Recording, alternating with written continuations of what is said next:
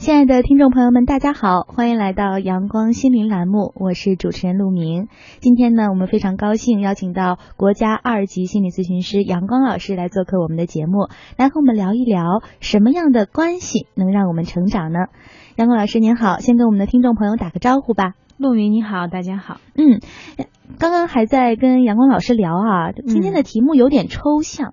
就是什么样的关系能让我们成长？杨老师，您觉得这个关系指的是什么呢？嗯。呃，实际上，当我听到这两个字的时候呢，我就会呃非常自动的在脑子里面去检索哈，就思考关系到底是什么。你看，我们其实以前从来没有提出过这样的问题，嗯，甚至没有思考过，嗯。所以呃，如果是我的理解的话，它应该是人与人之间相互影响、相互作用的这样的一种状态，嗯。呃，怎么去说呢？比如说，现在我和你坐在这里跟大家去聊天，那我们之间就产生了一种关系，嗯。比如说，这是一个搭档的关系，合作的。关系。那么，当听众朋友们听我们去呃跟大家一起分享这个节目的时候，那其实这也是有一种关系，就是当他听到我们阳光心灵的时候，可能无意中就会受到我们的一些观念呀，嗯，或者我们所传递的这个内容的影响，嗯。那么也就是说，凡是能够产生相互影响、相互作用的，呃，人与人之间的。这样的一种状态，应该都可以称之为关系吧？嗯，关系这两个字的话呢，我倒觉得说，虽然它是我们很经常嗯用到的词汇啊，但是今天我们能把它作为一个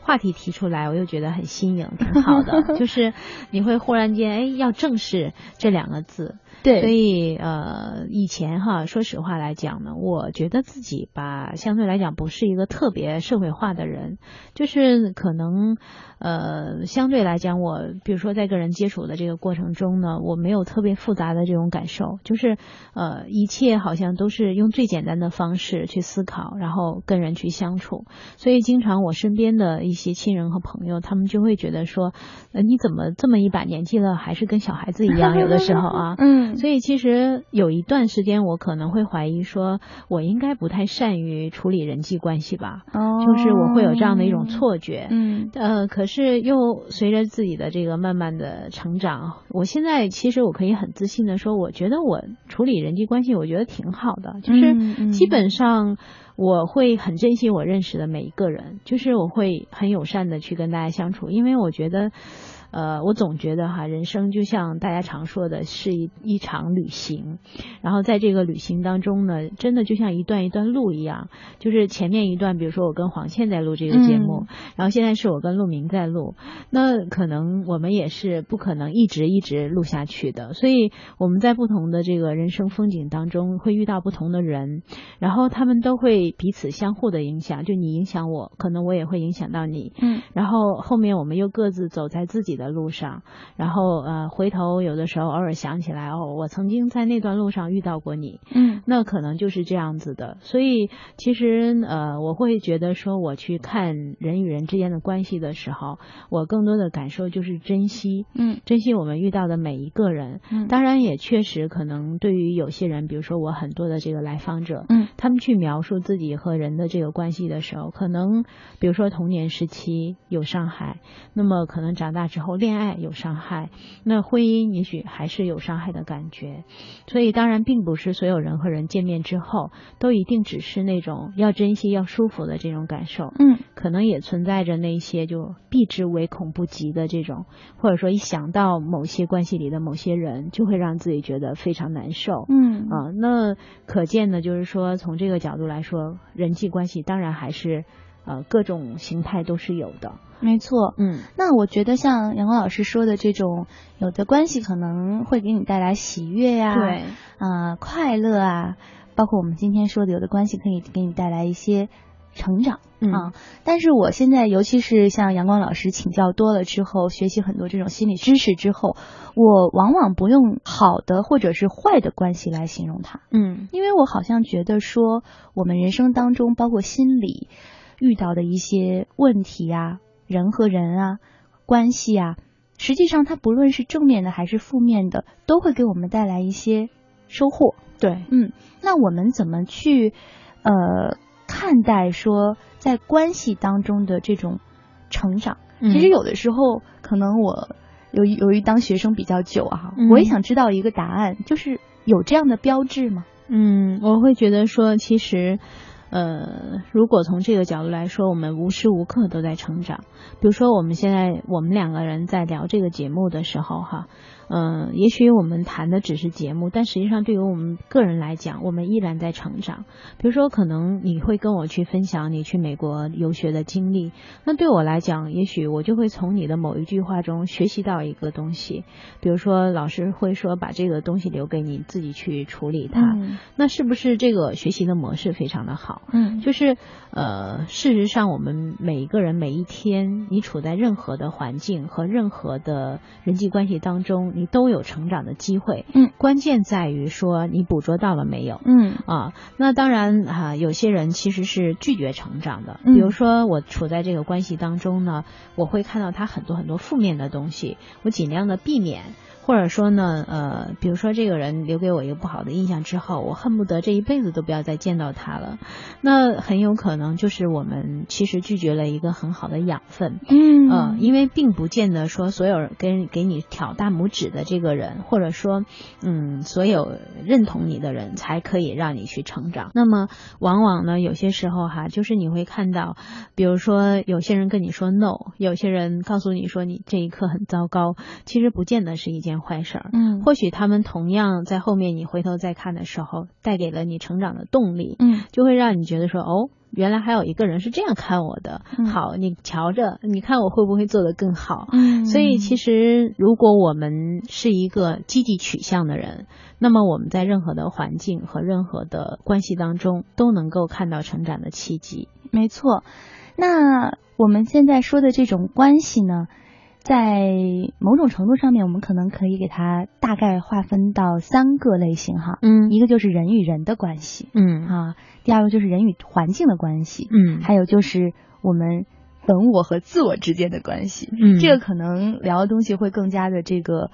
抽象，嗯，那我想到人与人的关系，其实我们最初的人与人之间的关系是来源于家庭。嗯嗯，因为我们最开始可能是母子之间的关系啊，父子之间的关系。那现在其实越来越多的家长是很重视啊自己孩子成长的过程当中的点点滴滴。嗯，而且现在其实各种学习型的家长也很多。我身边的同龄人有了孩子之后，他们有的时候周末都会去上一些这个心理辅导班呐、儿童心理学呀这样的课程。我觉得也很好。现在家长不仅仅是要管教孩子，还想去了解孩子。嗯，那他了解的越多，他越发现，好像这个原生家庭，我们心理学当中说的原生家庭，就最初的这种母子关系啊、父子关系特别的重要。嗯嗯，某一句话呀，某一个评价呀，好像尤其在心理学案例当中，都会成为他日后的一个印证。嗯。就导致有很多的妈妈啊，现在已经不太敢讲说话了，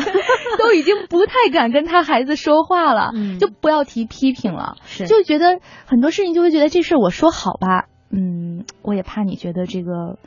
嗯嗯，不知道怎么处理。我说你不好吧，我就更怕打击你，嗯、所以就很多妈妈很难把握这个分寸。是我昨天还接到一个这样的求助电话，这个年轻的妈妈三十岁，然后呢，她说我真的不知道现在怎么去管我的孩子了，我真的好想请一个老师到我家里来，就是看着我跟孩子互动，然后指导我怎么去跟他说话，怎么去跟他互动。嗯，然后呢，我就会发现说，真的就是有些时候，尤其是那些初为人母的。这些呃女性哈，她们越是重视自己的孩子的教育，越是觉得手足无措，是不知道该怎么办啊。就是现在有这样的这种 电视节目嘛，是吧？叫《超级保姆》。嗯啊，我那是从也是从美国引进的一个电视节目，现在在呃咱们中央电视台也有播出。嗯，就是有很多家长爱孩子，真的很爱。但是越管越发现，或者说越去引导，越发现，嗯，这孩子好像就是越来越不听自己的哈，或者说越来越不跟自己的关系越来越不亲密，嗯，那他会请一位这种所谓的超级保姆到家里去看这个母子互动的关系，嗯，那我们今天聊到说在关系当中的成长，其实孩子啊，嗯，确实很关键啊，在小时候的这种成长，所以我相信母子关系是。成长的一个非常重要的一个关系。是的，所以呃，如果从某个角度来说呢，我们如果跟父母互动的比较融洽的话，那么很可能日后在社会上跟其他人互动的话，相对也会容易一些。但是如果我们从小跟爸爸妈妈的关系呢，就相对来讲可能有这样或那样的问题，那么也有可能我们日后在这个职场当中啊，在社会当中跟别人相处的时候呢，也容易出现一些问题。因为一个非常简单的道理呢，就是爸爸和妈妈是我们在这个世界上遇到的第一个男人和第一个女人啊。然后这个社会你会发现呢，就是男人和女人组成的这个社会。那么呃，这种互动的模式呢，就会潜移默化的影响着我们的一生。嗯，所以呃，哪怕是我的同行，或者说有一些呃，真的他们有宗教信仰的人，在修行的这些人，可能后天会做很多的努力，会更清楚的看到小时候的自己，现在的自己。嗯，但是呃，没有一个人是不会受到自己过去的影响的，这是肯定的。所以呃，追根溯源哈，当然就像你所说的，就是我们亲子关系是非常重要的。但是呃，话又说回来，亲子关系的好坏，其实可能跟夫妻关系还有关系。哎，真的是。嗯，其实我自己就感觉我跟父母的关系挺好的。嗯，但是我老觉得他们两个人吧，嗯，好像在我小时候记忆当中就磨合的没有那么好。嗯嗯，所以如果从这个角度来说呢。嗯，夫妻关系如果处的不是特别好的话，那么它会影响到亲子关系。嗯，就是一个鸡生蛋和蛋生鸡的这样的一个过程，就是你很难讲。比如说夫妻关系为什么没处好呢？很可能是各自的原生家庭的时候，他们的爸爸妈妈没处好，嗯，或者他们跟孩子处理的也不太好。嗯，然后后面他们组成家庭之后呢，他们又生了自己的小孩，嗯，然后除了夫妻关系之外，又有了亲子关系。嗯，这个时候呢，其实亲子关系并不仅仅是说，比如说我跟我爸爸和我妈妈之间这样的关系，哦，其实更多的呃，在亲子关系当中呢，也掺杂着就是父母互动的这个过程。我观察着父母的互对，动，是的。那么呃，假如说可能爸爸对你特别好，妈妈也对你特别好，然后他们俩都特别爱你，但是他们不爱对方，那我们很难保证我们成长的这个过程中说。我是呃完全可以呃相对就是没有任何负担的长大的，嗯，因为孩子其实一个特别浅显的道理，就像一半父亲一半母亲，嗯，你绝对不是任何一个人的孩子，嗯，你是他们两个人的孩子，对，所以如果他们两个关系不好的话呢，一个很简单的这个感受，就像自己跟自己在打架，嗯。那也就是说，我们的内在很难和谐哦啊。那么这个时候呢，作为呃孩子的爸爸妈妈来讲，可能他们以前的这个认知就是。只要我们对孩子好就行了，我们俩没关系的。甚至很多来到我这里的家庭，他们开始父母还说，只要你能帮我们把孩子处理好就行，我们都不在乎的。嗯，都这把年纪了，过得好不好没关系。哎，我觉得这种想法，因为我在当孩子的时候，我看到我父母他们也会有这样的想法。嗯，因为我自己会觉得他们对我很好，是，而且他们呢目标很一致，就是对我好。嗯，但是他们之间呢，其实就是关系。一直都存在，而且呢，其实对方心里也是有对方，嗯，但是可能我想不知道是因为什么原因，他们总会有一些生活当中的摩擦，哎，那这种东西呢，我现在啊，就是以前我不理解，嗯、我觉得很多事情都很小，而且呢，嗯，我感觉有的时候，呃，不值得去哎，就是那个东西，好像我觉得好像争来也没没什么结果，而且更关键的是，也不是什么。很厉害的关系，就是很很决定性的关系。嗯，那我当时会不理解，但我现在回想起来啊，就是我父母那个年纪，其实跟我现在也差不了多少。嗯，那个时候可能。如果说没有像接触到我们阳光心灵这样的节目啊，或者接触到像阳光老师这样专业心理咨询师，确实两个小年轻在一起，嗯，这个夫妻关系确实很难处，对自己还是孩子呢，然后他们已经成为父母了，对呀，就是所以你说你让他们很成熟的去面对的话呢，有的时候也觉得要求很高了。嗯，我昨天还跟我的一个男来访者哈，就是我们在聊的时候，他还说，他说其实我忽然间觉得吧，就所有父母在生孩子之前都应。应该参加一个培训班儿，哎，我觉得是去学习怎么样去对。爱孩子，或者怎么样去做父母，做父母，或者怎么样去有这样的就自己的婚姻是什么样的状态，嗯，然后这个你适不适合有一个下一代？因为我觉得现在人越来越讲究这种生活的质量，质量，那不仅仅是物质方面的，精神方面也很重要。有句话叫什么？友情饮水饱，是吧？可能两个人有感情，喝白开水都觉得特别的甜蜜，嗯，所以我觉得在这种关系当中啊。能不能去和谐，然后自己能不能感觉到自己的成长？其实这种成长，倒不是说更好。我觉得其实成长并不是更好，嗯，成长是自己更了解自己，嗯，或者说自己对自己更有自信，嗯，那可能或者说你更接纳你自己。哎，对，就是要用接纳这个词。嗯，成长，我觉得是在这个关系当中，你可以去表达你的。优点，嗯，也可以去展露你的缺点，嗯，然后呢，同时这个关系的另一方，嗯，他都能够接纳。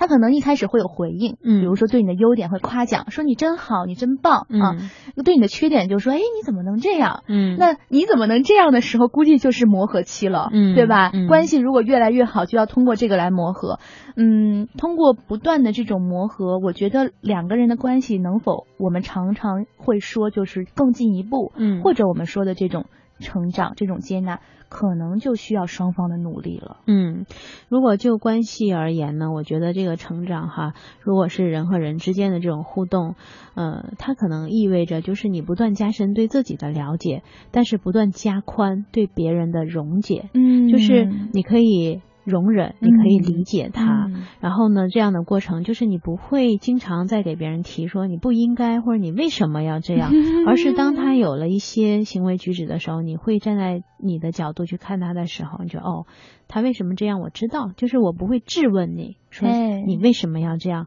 而是我理解你为什么这样。然后之后可能我就给你一个微笑，或者说我淡淡的跟你说，呃，其实你可以做得更好。嗯啊，就是嗯，当你对这个。呃，世界可能更加的宽容的时候，你就会发现，那是因为你对自己接纳的更多。哦，或者反过来讲，就是一个人如果其实内在对自己接纳还不够的话，那么他外面的世界就像。我们说照镜子一样，嗯，就是他会看到很多自己不能接受的东西，比如说，呃，为什么你要用这种态度对我呢？就是我觉得不应该。嗯，那么，呃，当我们真正的到了一定的成熟度的时候，你就会发现，别人怎么对你，那都是可能的。嗯，因为那是他对你的方式。嗯，所以，嗯，我不，我不期待，就是我不做任何的假设，你做任何的反应。无论是什么，所以这个时候我们总结一下，叫空杯状态。哦，就是我杯子里什么都没有，你往里面加茶，它就是一杯茶；那么你加水，它是一杯水。嗯，那无论是你给的是什么，我都可以容忍。嗯，或者说，或者呢，我们。不能说用容忍这两个字，而是说容得下。嗯，就是我不需要忍，因为我是真正的理解，能够把它内化掉，嗯，或者能把它理解，然后才产生这种包容。对，我觉得杨光老师说这一点特别好，因为我们要去在关系当中，一定不是一个人啊，关系一定是两个人，哪怕是自我和本我也是两个意识啊，两个主体。那能不能去？理解或者说能不能去接纳，其实关键是要跟你是在理解还是在忍受做一个很明确的区分。对，嗯，所以其实很多年轻的这个谈恋爱的男女啊，经常会说我忍了，虽然我不高兴，但是我忍了，我怕他跟我分手。嗯，就是经常会听到他们跟我讲，我说不行啊，不能忍啊。因为这个忍不了，忍下去之后，就就越来事情会越多，呃，问题会越大。嗯，就是说理解和忍绝对不是同样一个概念。嗯，就当你比如说同样看到这个女朋友啊，呃，自己不会叠被子这件事情，如果你是真正的理解的话，你觉得哎呀很可爱呀，那我帮她叠了，想叠一辈子也没关系啊。嗯，但是如果这个男孩子从心里面觉得这个女人怎么可以这样呢？连个被子都不会叠，算了算了，不为了不跟她吵架，我不吭声，我就叠了算了。叠每叠一次，心里面都咬一次这个牙，那种怨恨就加深一点点。对，然后长此以往的话，很可能产生一个后果，就是终于有有一天哈，他不忍了，然后他说：“我告诉你，我已经忍了你很久了。”麻烦了。对，而且很有可能在关系当中，这种忍耐。嗯，他可能忍耐的是某一件事，比如说叠被子这个事儿，对，但他爆发的是另外一件事，是他他就比如说可能在不洗碗这件事情上爆发了，是他可能心里想的就是你连被子都不叠，你怎么连碗又没 洗？碗又没洗。但是呢，可能另外一方就会觉得很惊讶呀，嗯，就是我觉得你能帮我叠被子，你也能帮我洗碗啊，或者说是怎么样的一种感觉，就是往往这种忍耐会导致很多呃旁逸斜出的这种。争执，嗯，很多争执的产生可能并不是这一件事情，嗯，其实我倒觉得啊，嗯，争吵并不是阻碍一个成长关系发展的一个东西，嗯，其实有的时候争吵或者说一种激烈的表达观点啊，我有的时候是这么认为，争吵，如果我觉得一个有意义的争吵就是你表达你的观点，嗯，这是一个有意义的，那这种情况实际上是你在告诉别人你真正所想的。嗯，然后再去列出一个你的边界，嗯，那这个时候其实我觉得争吵是很有益这段关系当中的成长，嗯，因为对方会从你的激烈表达当中知道这件事情是你很不能忍的一件事情，嗯，所以其实呃，我们通常生气的不是对方表达自己的观点和自己的边界，而是对对方做的那个评判。你会发现很多争吵当中说的并不是这个事儿，是指责你这个人，嗯，就是你这种人，嗯，然后什么什么什么后面罗列了好多，就是我已经呃没有能力去摆这个事实。然后去跟你讲道理，而是我不断的去攻击你。哦，所以为什么争吵有的时候它起不到一个好的效果的原因就在这儿。嗯，就是我们在争吵的这个过程中，实际上其实你看，像很多外国人，他们有不同的意见的时候，也会面红耳赤啊，然后不断的去告诉你你这个不对，我的想法是什么，然后最后他们就会谈得很好。那是为什么呢？嗯，因为他们没有停留在就是攻击那个层面，是我们在讲自己的观点。嗯，但是为什么？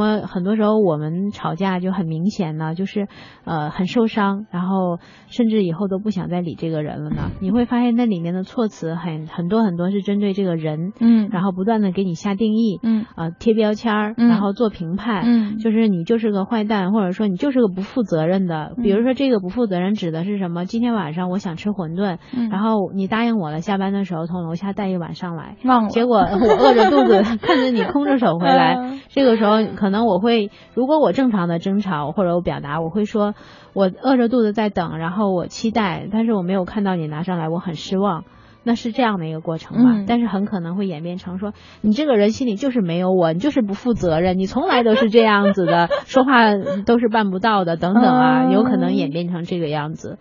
所以争吵本身是没有问题的，但是内容很重要。是没错，也就是说，在一段成长、相互成长的关系当中呢，其实这种表达的方式激烈与否啊，嗯，其实并不重要，关键是这种表达的内容。对，哎，它是否是就事论事啊，或者是非常真实贴切的从自己的情感出发。嗯，那我也见过有很多人，就像这个阳光老师说，他在评判一件事情的时候呢。他不是在说这个事儿，嗯，他把他这个外延扩大化，嗯，从你这个人，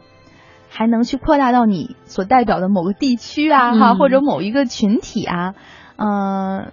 这个时候就让人就是真的是无力反驳，嗯，变成你们了，就无力反驳，就说那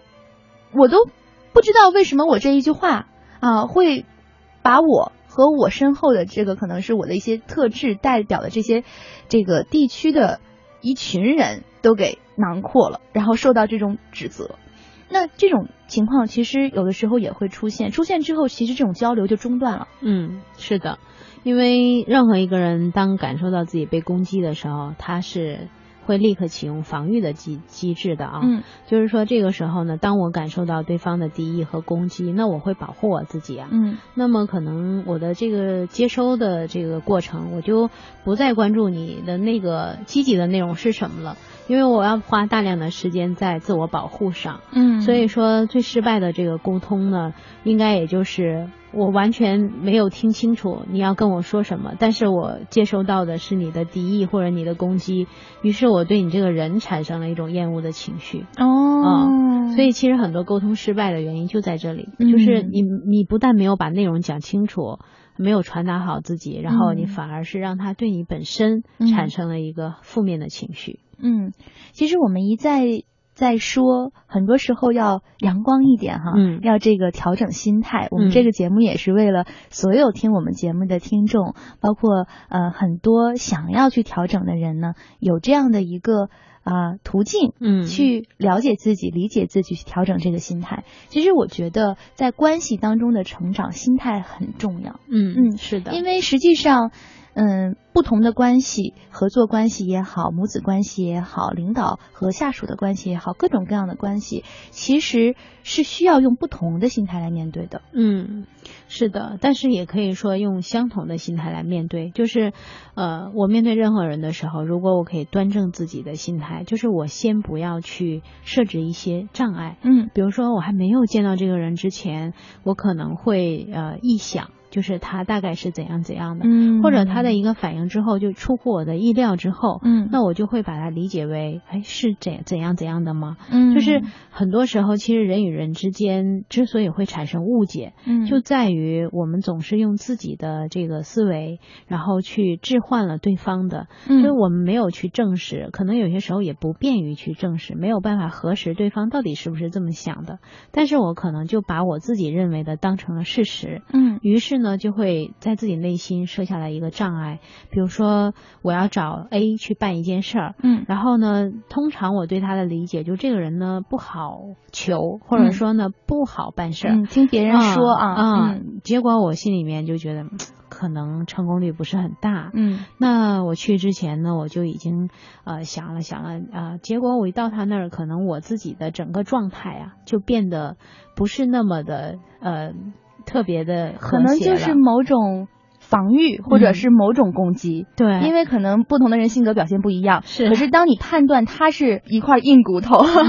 或者说他不太好搞定的时候，你要么就是。步步往后退，嗯，是吧？要么就是步步往前走，对，就不是一个很平等、很平和的心态去完全客观的来评价这个人。嗯嗯，呃，我想起了我曾经看过的一个故事，就是这个人的轮胎坏掉了，然后呢，他就需要去求助，当然是在美国哈，嗯，那个距离非常的远嘛，所以他就步行到一个呃。房子之前，然后敲人家的门，嗯，这个时候呢，他在敲门之前，这一路上他都在想，如果他拒绝我怎么办？如果他不肯帮我怎么办？他越想呢，就觉得越生气。我都遇到这么大的困难，他怎么可以拒绝我呢？然后他怎么可以就是不帮我呢？结果他一敲门，人家一开门，他说的第一句话说，就那个那三个字啊，就脏话，然后说你可以借我呃你的工具用一下嘛。然后对方觉得。一开门莫名其妙被骂了一句，对，就怎么 怎么一开口，一个陌生人跟我讲这样一句话，所以对方砰门就关上了。所以你会看到自己有很多时候你自己内心设置的那个障碍啊，就会无意中表露出来在你的言行举止当中。那这个时候其实呃话又说回来，也就是给自己在呃关系当中设置了很大的这个障碍，使得自己没有办法很融洽的去跟别人沟通。对，所以我觉得在关系当中，可能像阳光老师之前说的这个空杯理论、空杯效应就非常的重要。是，你要在关系当中，呃，把对对方的一些看法，包括对自己一些看法放下。嗯啊，哪怕是之前你们的确可能发生过一些。啊，那也不要说基于那个，然后比如说下一次我再跟他去互动的时候，我就老想起那个负面的经历，其实大可不必。嗯，你可以重新开始。没错。嗯，只有把对对方的想法，包括对自己的看法放下，这两个主体在关系当中才能够去享受这个关系，完全没有别的东西干扰的情况下。嗯。每一天，每一分，每一秒。用独特的视角梳理天下新闻，用质朴的语言品味文化岭南，用动听的音符奏响华美乐章。听新闻，品文化。这里是 FM 八十七点八，一零四点九 AM 一二一五，中央人民广播电台华夏之声。让阳光。照进心灵中的每一处角落，每一处角落，让阳光驱散生命中的每一片阴霾，每一片阴霾，给心灵一米阳光，让爱随情走，随情走，让梦随心飞，随心飞。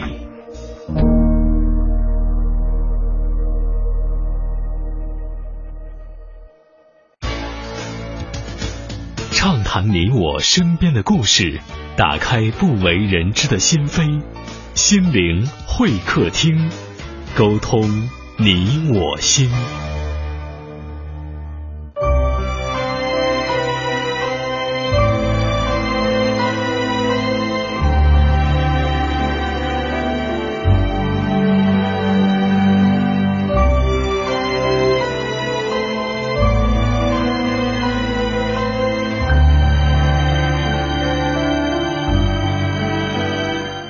迎回来，这里是正在播出的《阳光心灵》，我是主持人陆明。今天我们非常高兴的邀请到国家二级心理咨询师杨光老师来做客我们的心灵会客厅，和我们一块来聊一聊什么样的关系能够让我们成长。在之前我们聊了很多关于人和人之间的关系啊，嗯关系还有的就是人和环境之间的关系。嗯那我觉得人来到这个世界上，已经进入到了这个人类的社会，哈，是区别于这种自然社会、自然环境当中。确实，在不同的组织啊、不同的团体、不同的这种单元中，我们确实能够被这个环境所影响。嗯，是的，所以孟母三迁这个故事就一直告诉我们说，呃，环境对于一个孩子或者说一个成年人来讲，其实都有着同样重要的影响力。嗯呃，就像我们有些时候聊到上什么样的学校啊，嗯或者在怎样的小区里面生活呀，嗯呃，可能无意中对我们来讲呢，都会有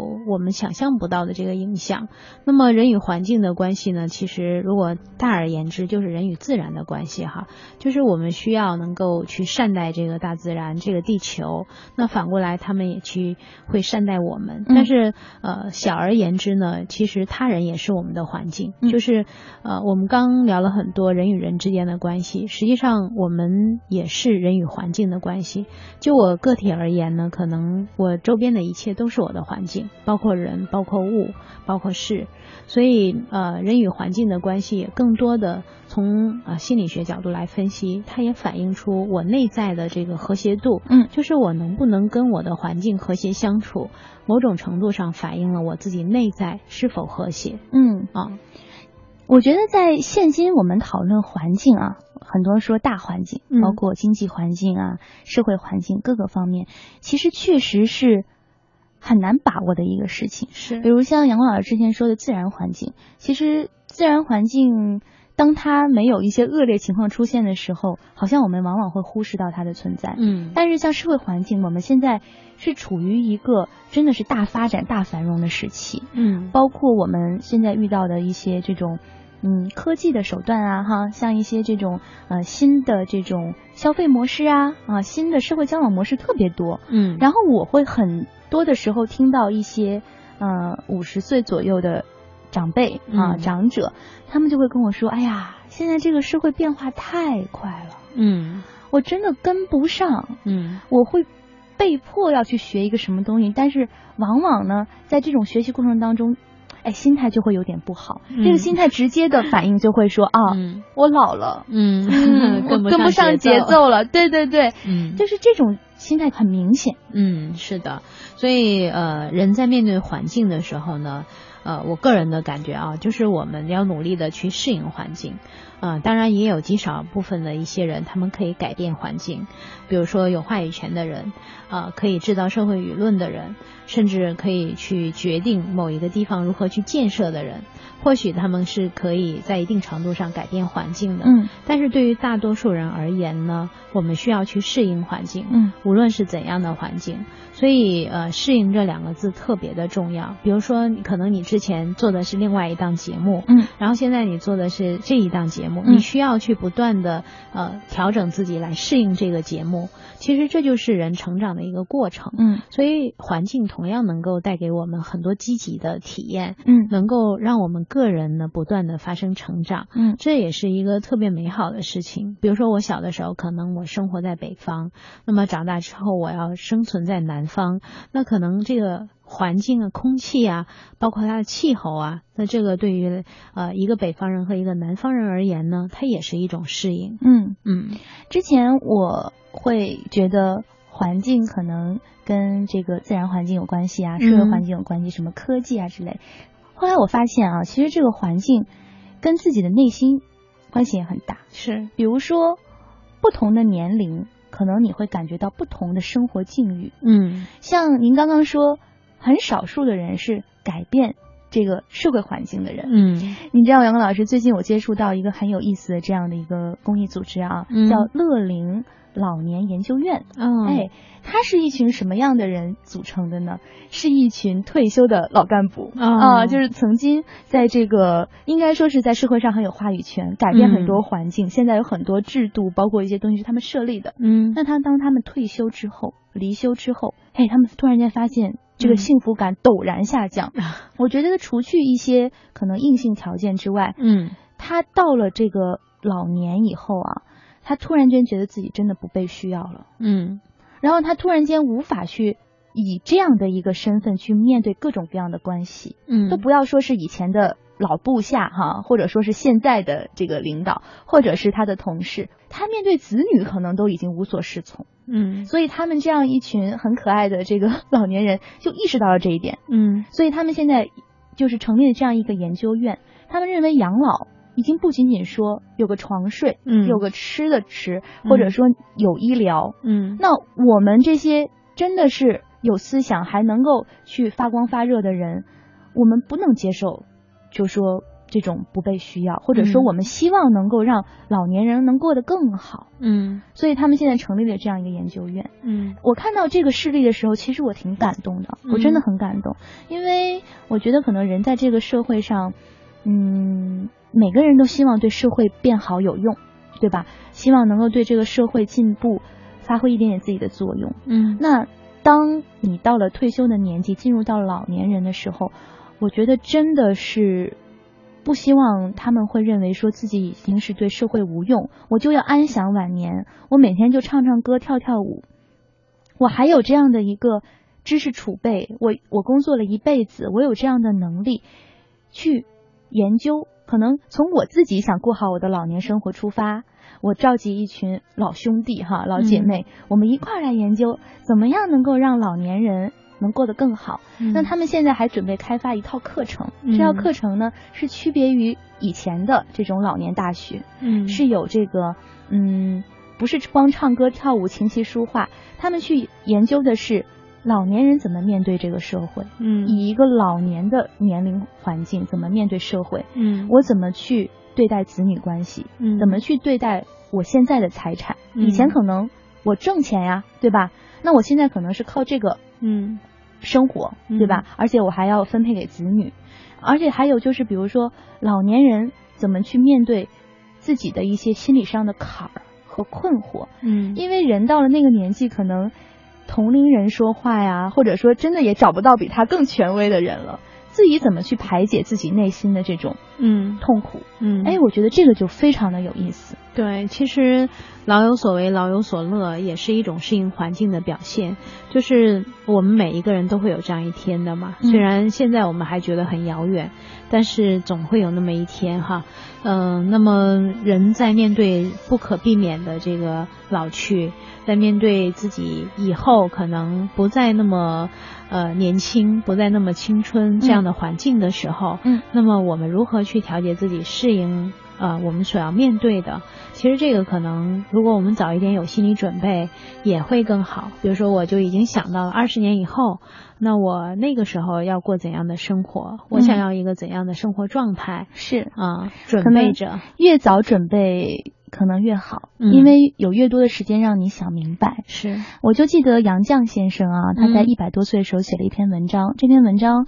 我相信听众朋友们在很多的这个媒体上都能够找到。嗯，当时他写这篇文章的时候，呃，我二十出头，我看了之后我不太理解，这个文章题目叫做《世界是自己的，和别人毫无关系》。嗯，哎呀，当时我看到这句话，我在想。杨绛先生活了一百多岁，就得出个这样的结论吗？这跟我想象的不一样。我觉得很多关系啊，对吧？嗯，我有跟恋人的关系啊，我有跟父母的关系，那我很在乎老师怎么看我，我也很在乎工作以后同事啊，包括领导啊，包括之后我还在乎很多以后的朋友啊、合作伙伴，我都在乎啊。我这个世界怎么可能只跟我自己有关系呢？嗯，所以我当时其实并不太理解。嗯，我会觉得说，其实从另外一个角度来解释，就是。我们看似活在一个客观的世界里面，但实际上我们每一个人都生存在自己的主观世界之中。也就是说，无论你周边呃你拥有幸福和快乐也好，或者你总是感觉到呃被拒绝很难过，呃甚至觉得别人对你有敌意也好，事实上它可能都是我们自己内心的一种反射。嗯啊，或者说呃大家只要想一想自己是在照镜子就好了。嗯，所以杨健先生的这句话。话呢，可能更多的就是，嗯，跟我经常跟我的一些朋友们分享的观点有一些相似之处，就是我们活在我们的主观世界当中，嗯，也许我们会觉得自己曾经遭遇过不公平的待遇，或者我们会觉得说自己的付出和你得到的不成正比，但实际上，如果你相信你的生活。会是积极的，会是美好的，那一天总会到来的。嗯嗯，就像我经常跟大家说，我是一个很幸运的人，我一直都觉得我自己是一个很幸运的人，从小到大都是这种感受，所以也不断的在印证着这样的一种感觉，就是我始终觉得我很幸运，无论在任何的时候，可能我都能看到事情积极的一面。嗯，就是我不去想我到底失去了什么，我更多的关注的是我得到了什么。嗯。嗯。您分享这个案例呢，也会让我想起来，我以前在一个大学校园里面啊，看到过一个老太太，然后呢，周边的朋友就跟我介绍说，这个老太太呢是这个大学里面非常资深的一个教授，嗯，她当时已经是一百零五岁了，自己去买菜回来，我碰见她的，嗯，哎呀，那个老太太特别精神，小小个儿。嗯，这个把自己捯饬的白衬衫，嗯，然后那个黑色的那种裤子啊，嗯，然后精神矍铄的。然后当他知道旁边的这个友人是在向我介绍他的时候，他就特别友善的跟我说，那我就跟他，我就夸他，我说这个老太太，你这个真棒啊！我说这个一百零五岁身体这么好，嗯，然后他呢就真的是一副傲娇的样子，特别骄傲样子跟我说，说我告诉你。我从来不在乎别人说什么，嗯，我告诉你我的秘诀，我从来不在乎别人说什么。我有的时候穿这件衣服，嗯，我就觉得好看，我从来不想别人说你怎么啊，一个老太太啊，还穿的这么花的衣服，然后呢，就然后也可能也是在告诉我，就说，嗯，年轻人你也是啊，你要做你自己，嗯，哎，当时我听完之后，我就真的呃。很感动啊！我没想到，我以为一个一百零五岁的老太太是一个哎特别平和、嗯特别随和的人，嗯，没想到她真的是很有底气啊！好，就告诉我，就是要做自己，嗯。所以可能我也觉得，今天我们在聊什么样的关系能让我们成长，嗯它还是一个这种嗯关系让人成长的这样的一个句式，嗯。但是可能我们聊到最后发现，确实。自己的成长只跟自己有关，嗯，无论这个关系当中的对象是谁啊，老师也好，恋人也好，母父母也好，最后让自己往前走的，哪怕是一小步，还是自己内心的这样的一个动力。嗯，是的，所以你的世界只与你自己相关。嗯，好的，今天非常感谢阳光老师做客我们的心灵会客厅，我们下期节目再见，再见。